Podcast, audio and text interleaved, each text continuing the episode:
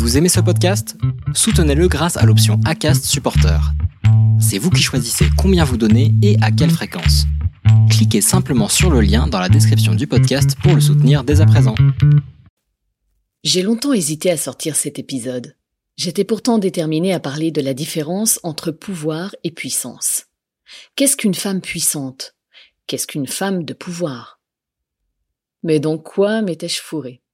Il me faudrait encore des semaines pour arriver à démêler cette question que je pensais pourtant relativement simple à la base.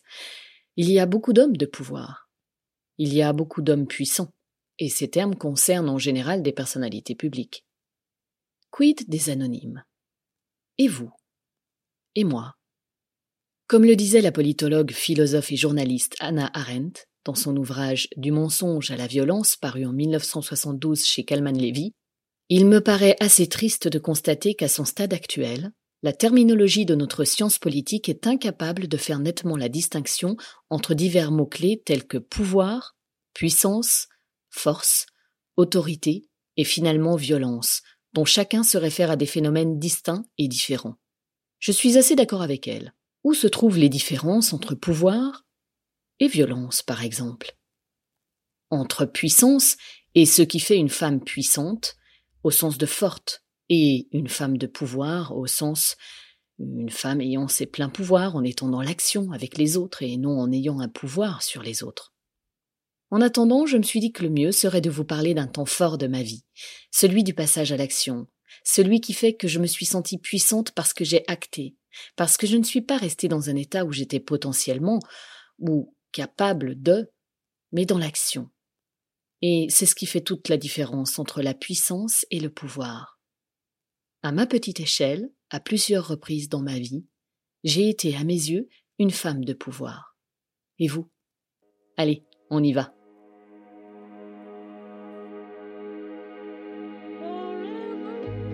Restez dans le flot, le podcast autobiographique d'une femme puissante et apaisée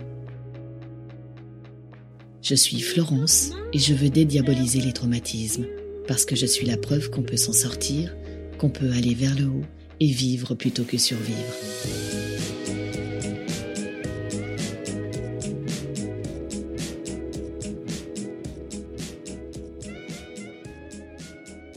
Est-ce que Camille Kouchner est une femme puissante depuis la sortie de son ouvrage La Familia Grande? Est-ce que inscrire ou inceste partout sur les réseaux sociaux confère un peu plus de pouvoir aux victimes et anciennes victimes d'inceste? Est-ce que la prochaine publication, si ce n'est pas déjà fait sous le manteau, de l'ultime livre de Gabriel Matzneff, Vanessa Virus démontre combien les hommes ont le pouvoir sur d'autres et sur les femmes? Oh, je sais, mes idées partent dans tous les sens. Encore des questions et toujours des questions, alors qu'en réalité je suis prise par mon nouveau projet, le podcast Un flot de femmes. Et puis par l'écriture de conférences, par l'écriture d'un livre tiré de ces podcasts, bref, que je suis à deux doigts d'être surchargé mentalement, de m'éparpiller et de ne pas terminer ce que j'avais commencé. En fait, ces dernières semaines, je crois que, ouais, je me sentais un tout petit peu impuissante face à toutes ces nouvelles. Face à toutes ces paroles autour de mytho inceste dans les médias, comme s'il s'agissait d'une découverte, là où beaucoup s'expriment, ou tentent de s'exprimer, depuis des années déjà des associations, des individus via des vlogs, des blogs, des podcasts, et je me disais en soupirant, c'est comme tout, ça va finir par retomber malheureusement. Et puis je me suis rappelé que j'avais ma part à faire, et qu'il fallait que je termine d'écrire ce fichu épisode que vous écoutez en ce moment. Il fallait que j'aille au bout de ma démarche, que je focalise sur ma propre puissance afin de pouvoir enregistrer, monter et publier en un temps record. Vous l'aurez compris, passer à l'action. On subit souvent dans notre vie professionnelle ou personnelle des personnes qui ont pris le pouvoir sur nous ou à qui on a laissé le pouvoir, alors qu'en fait nous en avons tout autant. D'ailleurs, si nous en avons, c'est bien grâce à la puissance qu'il y a en nous. Nous sommes des êtres en puissance. Ah, vous l'aviez oublié. Maintenant que je ne suis plus salarié, que j'ai recouvré ma liberté, je compte bien de nouveau en profiter. La dernière fois, c'était il y a dix ans, en février 2011, lorsque j'ai créé ma société d'édition et de prestations numériques, une SARL, c'est-à-dire une société à responsabilité limitée. La première fois que j'ai tenté, c'était il y a presque 20 ans, en octobre 2001, avec le projet d'une société de production audiovisuelle. Selon le regard que je vais porter sur ces deux moments forts de ma vie, je peux dire soit ce fut un échec total pour les deux, soit ce fut une expérience incroyablement formatrice et enrichissante humainement. Oui, alors financièrement, euh, évidemment, on repassera. Notre capacité à entreprendre ne repose-t-elle pas avant tout sur notre capacité à réfléchir, à décider, à vouloir, à vouloir créer, et de ces puissances-là, à pouvoir agir, parce qu'on l'a décidé, parce qu'on est en pleine capacité de nos moyens humains et qu'il serait dommage de ne rien en faire? Oui, mais voilà, parfois, on n'y arrive pas. On n'y arrive plus. Parfois, tout ce qui fait notre puissance, on ne le voit plus, on ne l'entend plus, on ne le ressent plus. Au contraire, on se sent impuissant, on se sent vide, inutile, voire complètement illégitime si d'aventure l'idée nous prenait de nous projeter dans telle ou telle activité que l'on n'a jamais connue. Alors, le passage à l'action, vous vous doutez bien qu'il peut toujours attendre. L'impuissance engendre l'inaction. Hmm, est-ce réellement ce que vous pensez? Dans le vocabulaire scientifique, la puissance est un débit d'énergie, une dérivée de cette grandeur, donc une quantité d'énergie acquise ou perdue par seconde. Puissance vient du latin possiens, tiré du grec dynamis, qui désigne ce qui n'est que virtuellement, potentiellement. Et l'expression en puissance est opposée à en acte. Elle désigne pour Aristote l'être en devenir. Bon, je n'ai pas lu tout Aristote, et pour ne rien vous cacher, adolescente, je préférais Platon. Oh, certainement parce que j'aimais le style de l'ouvrage Premier dialogue, qui me donnait l'impression de jouer dans une pièce de théâtre, d'être en interaction plutôt que dans une suite de réflexions comme dans les politiques d'Aristote. Je suis retombée sur ces livres dans ma bibliothèque et, hormis la phrase Chacun fait la loi pour ses enfants et ses femmes, soulignée dans les politiques, parce qu'elle me choquait, il ne me reste guère de souvenirs de ces deux lectures. À remettre dans ma palle. Mais si je devais retenir une chose de la notion de puissance selon Aristote, c'est qu'il y a la puissance passive et la puissance active. Vous voyez? C'est-à-dire que même lorsque vous avez l'impression d'être impuissant, lorsque vous avez l'impression de n'être rien, vous êtes, vous êtes tout de même en puissance. Pourquoi? Parce qu'autrui vous permet de l'être. D'où l'importance, si l'on ne sent pas cette puissance de vie qui est en nous, de faire appel aux autres. Un peu comme j'ai fait appel à des thérapeutes à certains moments de ma vie. Je leur donnais, je leur laissais un pouvoir sur moi le temps de la thérapie, afin que je ressente à nouveau cette puissance en moi afin que je reprenne le pouvoir d'agir, le pouvoir de créer intérieurement comme extérieurement. La capacité de recevoir, cela se travaille. Ce n'est pas simple, j'en conviens, et ce n'est pas rien. À toute capacité d'action correspond en face une capacité de réaction. Je m'explique. Moi, Florence, vous, qui que vous soyez, vous êtes en puissance. Quoi que vous pensiez, quoi que vous estimiez de vous-même, vous êtes en puissance à vous seul. Vous êtes puissante par essence. En ce sens, on peut en effet rapprocher le terme puissant de celui de force. Et cette force que j'estime avoir seule, mais que parfois j'estime aussi ne plus avoir, cette puissance, si elle vient à me manquer, je peux la trouver dans la relation à l'autre, quel qu'il soit. Un ami, une thérapeute, des collègues, peu importe. Bon, ce qui est valable dans un sens, effectivement, est valable aussi dans l'autre. Soyons clairs. Je peux stopper la puissance et le pouvoir de l'autre s'il en abuse avec moi. Et dans ce cas-là, le plus important, est de me donner les moyens de repenser à ma propre puissance, de repenser à cette puissance que j'ai en moi pour échapper à l'autre, et lui montrer que j'ai le pouvoir, lui montrer que je peux faire, agir, sans lui, sans elle.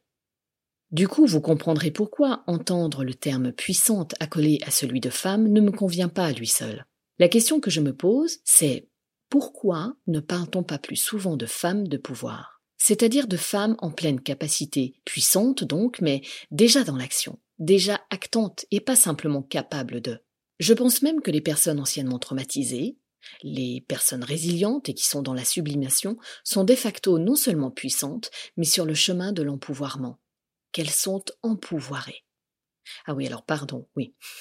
Que veut dire empouvoirment? Ce terme est à la base anglo-saxon et vient de l'anglais empowerment, empouvoirment en français. Un concept mêlant acceptation de soi, confiance, estime, ambition et pouvoir.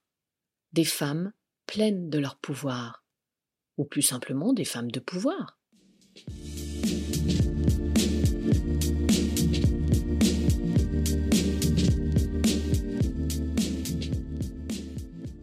J'avais 25 ans, et un être qui grandissait dans mon ventre lorsque j'ai su que je devais entreprendre. Si vous vous souvenez des premiers épisodes de Rester dans le flot, je vous fais part de la première fois où j'ai pensé non à 10 ans et où j'ai dit non à 13 ans. Quelle puissance à 10 ans, n'est-ce pas? Et quel pouvoir à 13 Je dédie aujourd'hui ces noms à toutes les filles, les femmes et tous les petits garçons et les hommes qui culpabilisent et estiment ne pas avoir été en capacité de dire non et de stopper l'autre. Ne culpabilisez plus jamais pour cela, parce qu'avant même cela, vous étiez déjà puissante et puissant, et qu'il n'est jamais trop tard pour s'empouvoirer. Oui, on s'y reprend à plusieurs fois, et il est normal de ne pas se retrouver soi-même du premier coup, mais n'arrêtez jamais de tenter. J'avais 25 ans lorsque j'ai compris que non, comme à mes 10 ans, comme à mes 13 ans, tenter et rater ne devait pas me stopper dans ma démarche, dans ma confiance en moi. Oh, j'en manquais énormément, évidemment, mais au fil des années, je me renforçais. Au fil des années, j'actais encore et à chaque fois plus. Est-ce que les gens autour de moi comprenaient? Non, pas forcément. Est-ce que j'en ai souffert? Oui.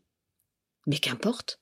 Je continuais à avancer, je continuais à me battre pour me sentir puissante. Chaque concours d'école de théâtre raté ne devait pas être vécu comme de durs échecs où je me disais que je ne valais rien. Non, mon imagination débordante et ne pas vouloir faire d'études classiques avec une route toute tracée ne faisait pas de moi une personne instable. Non, je ne passerai pas mon temps à me poser la question pourquoi réussirais-je quelque chose De toute façon, à part mon cul, que veut-on de moi? Non, le harcèlement de la part d'un directeur de société pendant ma formation d'infographiste ne devrait pas me reconduire dans mon trauma. ouais, ok. La vraie phrase, je l'avoue, à l'époque, celle que je me répétais, était exactement l'inverse et plutôt assez longue. Cela pouvait donner Je ne suis bonne qu'à ça, de toute façon. Je suis un cul, une paire de seins et rien ne changera. Les hommes sont irrécupérables. Jamais je n'aurai d'amis masculins puisqu'à part baiser, ils ne veulent rien. Jamais je n'aurai de relation claire et simple, intellectuellement stimulante. Avec le sexe opposé? Hmm. Jamais je n'aurai de collègues ou de chefs qui m'apprécient simplement pour mes compétences et, non pour... Euh, ah là là, bref, c'est sans fin. Et je suis certaine que beaucoup d'entre vous me comprennent, non? Donc j'ai décidé de me dire que moi aussi j'avais un pouvoir, comme tous ces hommes qui m'entouraient, celui d'agir. Ma puissance, c'était de décider de croire en moi et de continuer à agir en menant mon propre projet. Je reprenais les rênes. C'est puissant ça, non? C'est ça l'empouvoirment aussi. Ce n'est pas un simple concept théorique, mais bien savoir faire ses propres choix et les assumer envers et contre tous, quels que soient les jugements que vous entendrez, parce qu'il y en aura, que ce soit les peurs de vos proches, notamment leurs reproches, leurs propres attentes et, du coup leurs déceptions, aussi aimants soient-ils, et cela sans compter ceux qui ne souhaitent pas spécialement votre bonheur ou votre épanouissement, ou ceux qui s'en fichent, eh bien, malgré tout ça, allez-y, foncez. En octobre 2000, je travaille en intérim pour la société de production de dessins animés Futuricon, tout en préparant le montage de ma future société de production audiovisuelle, dont je devais devenir l'une des associées avec deux ou trois autres personnes. Première tentative, premier échec. La société n'a jamais vu le jour. Pourtant, j'avais estimé avoir la capacité de monter cette société. Pour cela, j'avais suivi une formation en comptabilité pendant quelques semaines et j'avais commencé à travailler mes relations dans le domaine. D'ailleurs, à l'époque, Futuricon m'avait proposé de m'embaucher et je me revois leur rétorquer non, désolé, ça ne va pas être possible, je monte ma propre société. Ah là là, ils ont dû bien se marrer. J'avais donc la possibilité de créer mon propre emploi, voire d'autres un jour, et c'est ce choix que j'ai fait. C'était ça mon pouvoir. Est-ce que j'ai regretté par la suite? Franchement, je ne me souviens pas. Peut-être bien. Ce qui est certain, c'est que je me suis sentie impuissante face à mon ex-futur associé lorsqu'il a décidé de stopper le processus pour des raisons qu'il n'a jamais portées à ma connaissance. Et mon pouvoir venait en partie de lui. C'est lui qui me le conférait aussi, pas seulement le fait de participer et d'agir en mettant mes compétences à contribution pour que la société voie le jour. D'un coup, du jour au lendemain, il m'a semblé que je n'avais plus rien pour croire en moi, plus rien pour me sentir en capacité de mener des projets à bien, voire simplement de rechercher un emploi, plus rien pour me sentir légitime parce que cet événement me reconduisait tout droit dans mon trauma. J'étais une femme, je m'étais sentie encore une fois abusée par un homme, je me sentais encore une fois réduite à ce rien dont je sais qu'il parle beaucoup. Et pourtant, il n'y avait strictement rien de sexuel là-dessous. Enfin, pas que je sache. Est-ce qu'on a déjà usé d'un certain pouvoir sur moi? Oui, évidemment que oui. Un pouvoir qui, au final, prend une forme de violence? Oui. Oui, une violence verbale, psychologique, surtout lorsque vos interlocuteurs ne connaissent pas grand-chose de vous, encore moins vos histoires passées concernant les viols. Lorsque j'ai créé mon réédition, ma société d'édition, et qu'au moment de la revendre à un groupe de communication, les propos de l'un de mes partenaires furent de me comparer à une geisha, autant vous dire que j'ai pris ce terme au sens de prostitution, je me prostituais en voulant intégrer un groupe, oui, j'ai trouvé qu'on avait encore une fois un pouvoir sur moi. Il a été extrêmement difficile de faire la part des choses et de ne pas me sentir blessé par un jugement sur lequel j'aurais pu passer en quelques minutes en temps normal. Je peux vous assurer qu'aujourd'hui, heureusement, ce genre de propos ne me ferait ni chaud ni froid, voire j'en rigolerais, parce que je suis sûr de moi, et que je suis bien au-delà de mon ancien traumatisme. Quant à mon associé, je ne lui en veux aucunement, car il ne pouvait certainement pas avoir conscience de la portée de ses propos. Et quand bien même c'était à moi de résoudre cela, pas à lui. Donc pourquoi aujourd'hui cela ne m'atteindrait pas? Parce que j'entretiens avec moi-même une bienveillance, une écoute, une observation de mes capacités, de mes valeurs, de tout ce que je reconnais avoir enfin toujours eu en moi et pas seulement les possibilités que j'avais en moi. J'ai appris à me servir de cette puissance pour m'empouvoirer. Et ce que je me reconnais, je le reconnais aussi chez autrui. Et si un temps sur le plan personnel comme professionnel, et comme beaucoup de femmes, je me suis sentie empêchée, je craignais les conséquences de telle ou telle action, que je me disais je ne peux pas, je n'ai pas la connaissance. Là où de nombreux hommes par culture ne se posent même pas la question, eh bien j'ai appris à le faire j'arrête de dire et de me dire que je ne peux pas. Aujourd'hui, il m'est bien plus facile de me sentir puissante et en pleine possession de mes pouvoirs. Et ça, c'est aussi grâce au pouvoir du moment présent. Savoir vivre le moment présent. Ah, moi non plus, cela ne me parlait pas il y a quelques années. Je ne l'ai vécu dans ma chair, je dirais qu'après mes 38 ans. Oui, c'est vrai. Mais le pouvoir du moment présent est, me semble-t-il, l'un de nos meilleurs alliés. D'ailleurs, en ce moment même, je crois qu'il est temps de vous poser pour sentir à nouveau votre puissance et passer à l'action. Vivez votre puissance présente et avancez d'un pas vers votre empouvoirment. Allez, c'est le moment. C'est à vous.